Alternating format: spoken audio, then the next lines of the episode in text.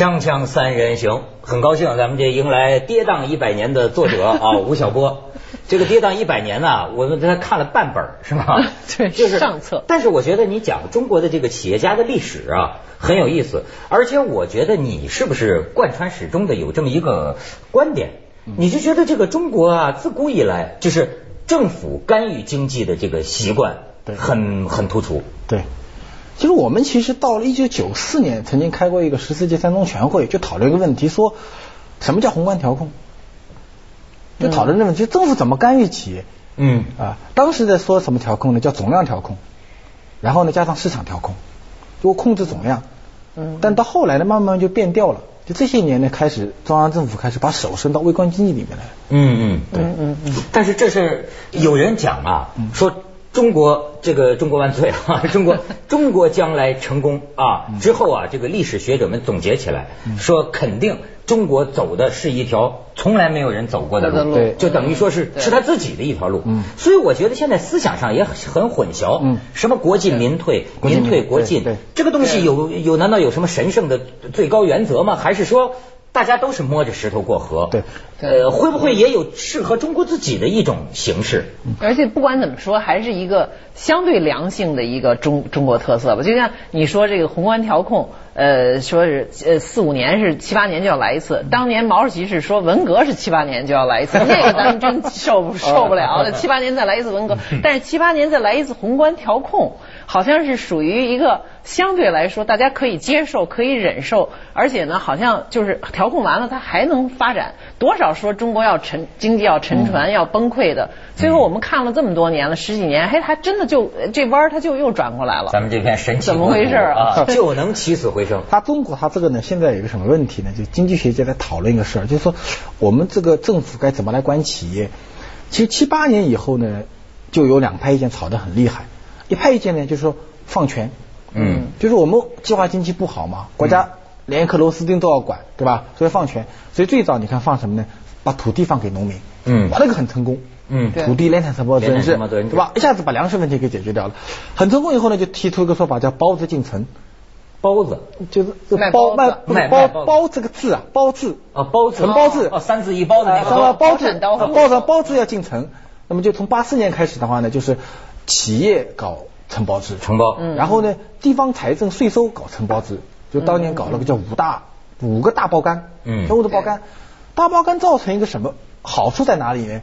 地方积极性超级发达。嗯，大家都要搞经济嘛。坏处在哪里呢？坏处两个坏处，第一个呢，中央财政没钱了。嗯。就叫讨饭财政了。到到八十年代末的时候叫讨饭财政。第二个呢，因为各地发展的话呢，它都以邻为和，就是我要发展我的经济嘛对，我跟中央承包的嘛，那对吧？管他就跟我我跟旁边的省啊，比如说我有煤矿我就不给你，啊，对。对吧？比如浙江和江苏一天到晚抢那个产碱，对，是吧？山西这个新疆的棉花，比如说他就是不给你，那东北东西就是不运进关来，就是当年叫诸侯经济，嗯。就是全部放权以后就出现诸侯经济。嗯而且这个造成在别的国家发生过大问题，就南斯拉夫，它叫叫多中心的国家主义，哦就是说，但是都是都是都是共和国，然后呢联邦呢就很穷，最后呢就就解体掉了，这就是就是全部放权的一个改革。还有一派呢就收权，就那肯定不好嘛，咱们把它收回来，呃，把它收回来。那收回来就问题就是一收下来，大家就死在那儿了，对 就是啊就回到那个计划中国人是不是还是喜欢个体经营？对不是，就有一说法是中国人就是说叫什么一管就死，一放就一乱，放就乱，一乱再收，一漏一收就死，呃死了但是这在两极当中好像然后有点长不大的孩子那感觉。对，然后呢，到了这个八十年代末九十年代初呢，有了一批经济学家，他们呢就发明了一种新的办法，说什么呢？说你全部放也不对嘛，但全部收也不对，怎么办呢？就收放相结合。哦 九九十年代初，朱镕基政府以后就搞收放结合，收什么东西呢？就是把税收收上来，嗯，就中央财政一定要收上来。嗯中央财政收造成个结果什么呢？就是分税制，就我把好收的税我全部收上来。嗯，地方呢，你们没钱我也管不了啥事儿了。啊所以后来后来就地方政府就到土地里面去拿钱。哦，卖地嗯啊，土地属于二财政嘛，它不属于整个财政体系里面。嗯嗯嗯土地转让的一部分，就中央的好处造成好处的中央集权重新形成，就中央变得越来越有钱。那中央财政的收入每年以百分之二十几、三十几的速度增长，就超过 GDP 的两到三倍。啊，就是这是好好好处嘛。那么然后呢，收了以后呢，但我不是全部都收，我还要放权，这叫什么呢？叫经济性放权，就是所有的企业啊这些事儿呢，中央都不管了，嗯。全部交给市场去管。对，所以当年呢设计了这么一个模型，就财政收权、对。经济性放权，这个模型呢，曾经给中国带来十多年的高速发展。啊。一方面中央权权财政很大，权力很大，然后地方经济呢也很发达，也有它的它有活它放权嘛，对对对。有活力嘛，对。对。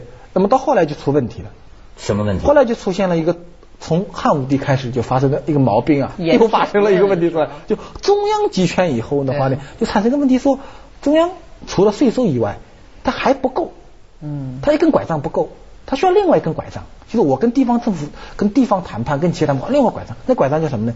叫资源。哦，嗯嗯嗯，这个问题是汉武帝时候就有了，说汉武帝死了以后搞了盐铁论嘛，盐铁嗯。就是我中央集权形成以后，盐和铁中央是不是要所有？咱们上次我来谈过，讨论了 N 多年，漕运是不是要所有对？矿山是不是要所有？银行是不是要所有？外贸是不是要所有？一直讨论到民国结束。对新中国成立，啊不要讨论了，来搞中央集权是吧中央集？权非搞这个计划经济对是吧？但是到了我们九四年以后，中央财政集权以后呢，就出现一个问题，说我们需不需要还需要有一些手上有几把米在手上，嗯，粮食、两央企。央企啊，几把米。这来了我需要有一些资源在手上，这我靠税收不行嘛。嗯，对，所以到后来就国有企业放啊，一开始叫抓大放小嘛，嗯一开始就是要抓大，嗯一开始抓一千个大，对然后呢，九八年以后金融风暴以后的话呢，推提出个叫国进民退，啊，对对对，不管怎么样一个逻辑，最终造成就是我中央一定要抓一些企业在手上，一开始呢抓对一千个，后来呢抓六百个，后来六百个也偏多，后来抓三百六十个，后来三百六十也偏多，现在抓了一百五十多个。我听说就国资委管的，就是现在越来越少。哎哎越来越少从这点上讲，好像你说不通了，国进民退，对这不是管的越来越少？越来越少，但他那个每个东西都很大，很大。对我这也听明白了，呃，都是银行，对。但是他那个他管的他抓的那个手上东西呢，就变成说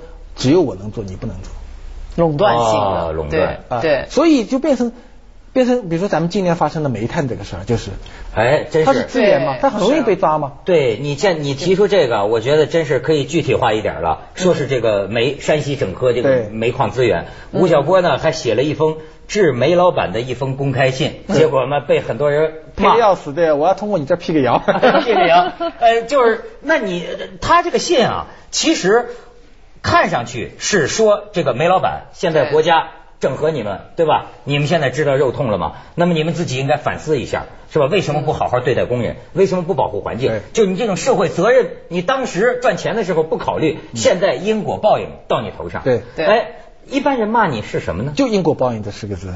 说你不该骂这些煤老板，对，说我说骂他们因果报应缺乏经济学常识，啊然后缺乏良心。缺乏良心。因为是不是他们就是煤老板也是呃做了很多好事儿的，只除了增加就业机会，还是什么他们他们确实在山西，我还帮助去过山西，帮助中国减少了不少人口。这个说，而而且就是说他很过分。煤老板在山西做的很多事儿，嗯很多事儿，对很多事儿。我我我写这篇文章什么意思呢？就是说，第一个我是坚决反对国进民退的，嗯嗯就是说你你你你没有道理嘛，对不对？你没有道理。但是我认为什么呢？我认为我就前面讲的那个道理，就是说，因为中央集权要求客观的，它会一定会产生出一些垄断企业，然后它一定会对资源产生无穷的一种欲望。嗯，所以，所以国有资本来控制煤炭是一个政策的逻辑，嗯它不是某一个人的事情。因为实际上这个就说，呃，你把中小煤矿就定在三十万吨年产三十万吨以以下就就得给收归国有，这其实这就是说技术问题呃，技术，就他而而且迟早要把你实际上干掉啊，对，实际上而且事实证明，发生这些煤炭事故的有很多国也是大国有企业，哎，这次一百零八人死亡。的这个，大家不就聊聊了吗？就说这个国企对对对，也也矿难了。三起不止一次吧？对好像三最近次都是四次里面有三次都是国营企都是大型国企。那所以它其实不是一个规模大小它那个它那个它是一个安全理由没有对它那个理由没有理站不住脚的，站不住脚你收归变成大国企了以后，它照样没解决安全问题。然后我我这个文章是写什么道理呢？我是写，我觉得呃，山西省政府通过现代办法来收民营煤窑啊，已经变成了事实了。嗯就是我们去谴责他、批评他也没有大用，因为他是个政策逻辑。我写这篇文章意思什么呢？我是想给那些企业家和煤老板们讲讲两句话，因为中国历史上发生过很多事情，什么呢？就这个国家的势力啊是由三种人构成的，一个就叫政府，嗯就统治者，还有一部分呢就是有钱人，还有一部分是没钱人。历史上发生了很多次事件，是政府鼓动没钱人把有钱人干掉。嗯因为中国历史上发生过很多事情，什么呢？就这个国家的势力啊是由三种人构成的，一个就叫政府，嗯就统治者，还有一部分呢就是有钱人，还有一部分是没钱人。历史上发生了很多次事件，是政府鼓动没钱人把有钱人干掉。嗯嗯嗯，这个中国在二一九二零年代发生过，一九五零年代发生过这个事儿。那么现在中国的有钱人慢慢多起来了，这是好事情。中国中产阶级啊，企业家阶层多起来了。你你中国现在企业家阶层要想一个问题：说当你的利益被剥夺的时候，什么时候那些没钱人能够站在你的身后？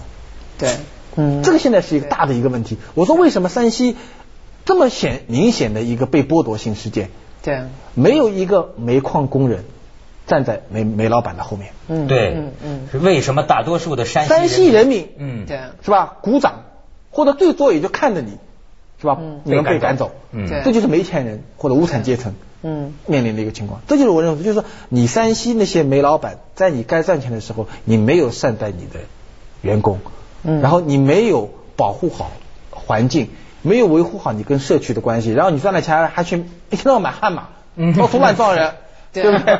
还吃喝嫖赌，嗯是吧？对所以煤老板已经变成个反社会名词了嘛。对，就是我认为，就是说这个这一次煤老板付出的代价是将近两千亿人民币的代价。是吗？对啊，嗯浙江的煤老板大概有五百亿。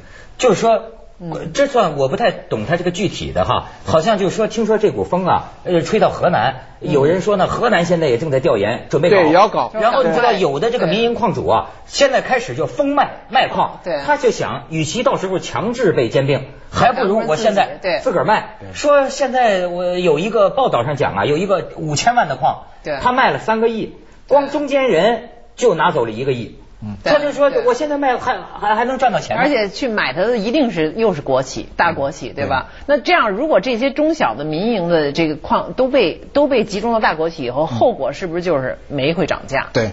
那最后受害的不只是这个这些小的民营企业家，而且是老百姓啊。对啊，他一般一垄断以后，你比如说中国的这个石油的问题，对天然气的问题。天然气的问题，现在水的问题，它都是因为垄断没有竞争，它说涨，你眼睛朝它看看，你怎么办呢？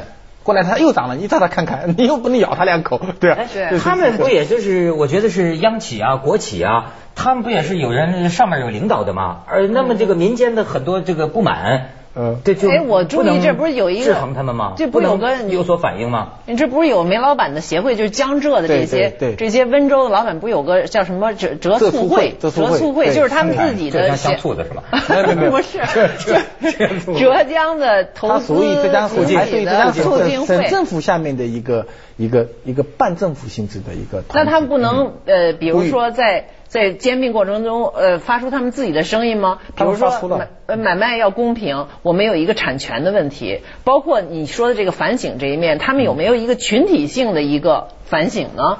既然现在有这种，现在开了几次会，就是希望媒体啊，希望理论界啊，为为能够为他们的利益做一个保障。但现在看来，这个声音很小，或者嗯或者没有得到很大的一个民众的一个呼应。你靠几个经济学家，靠几张报纸的一个理，是是解决不了问题的。所以我认为它是一个阶层问题，就是说现在中国的企业家阶层，它是是一个改革开放以后才出重新出现的一个一个有产阶层，对他们本身自身的这个角色的觉悟性不够。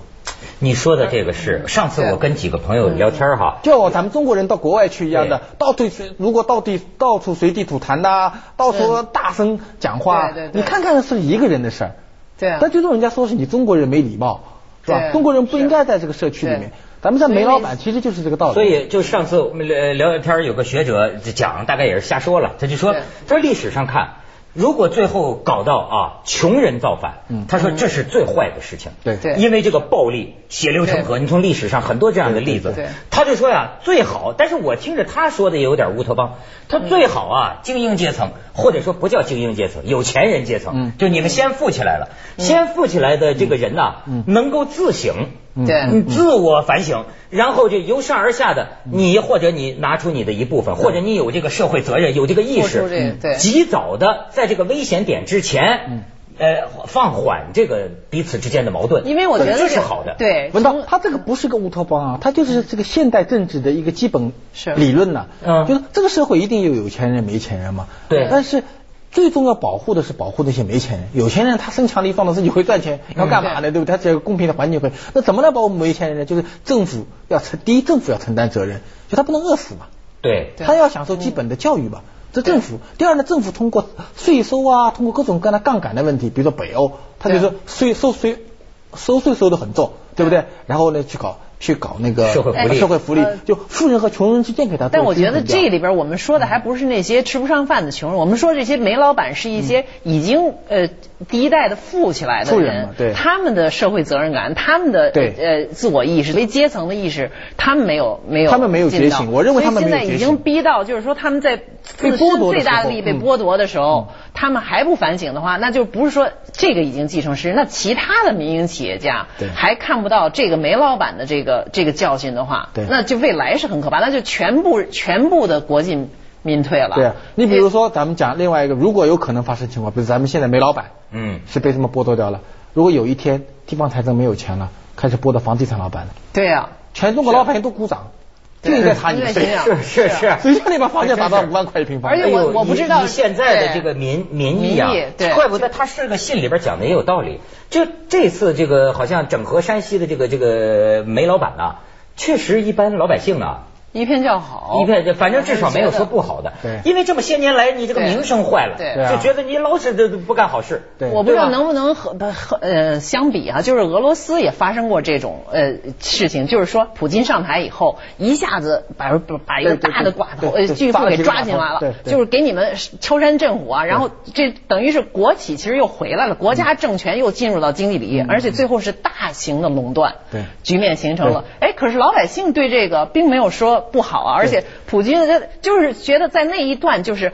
让你这个所谓的民营企业家还私营放开的时候，你们没干好事儿，你们最后全是呃就敲诈勒索、呃黑手、就以暴黑社以暴嘛。对，以暴击暴。可是这个结果从一个长远的角度讲，其实它可能是不好的它。肯定不好是啊。对啊怎么那那不好呢？你你先你你第一个，比如说煤老板肯定做了错事儿了，嗯就他他破坏环境啊，嗯那不去讲他了，对吧？你现在这样的国进民退的方式，他没有我没有契约精神啊。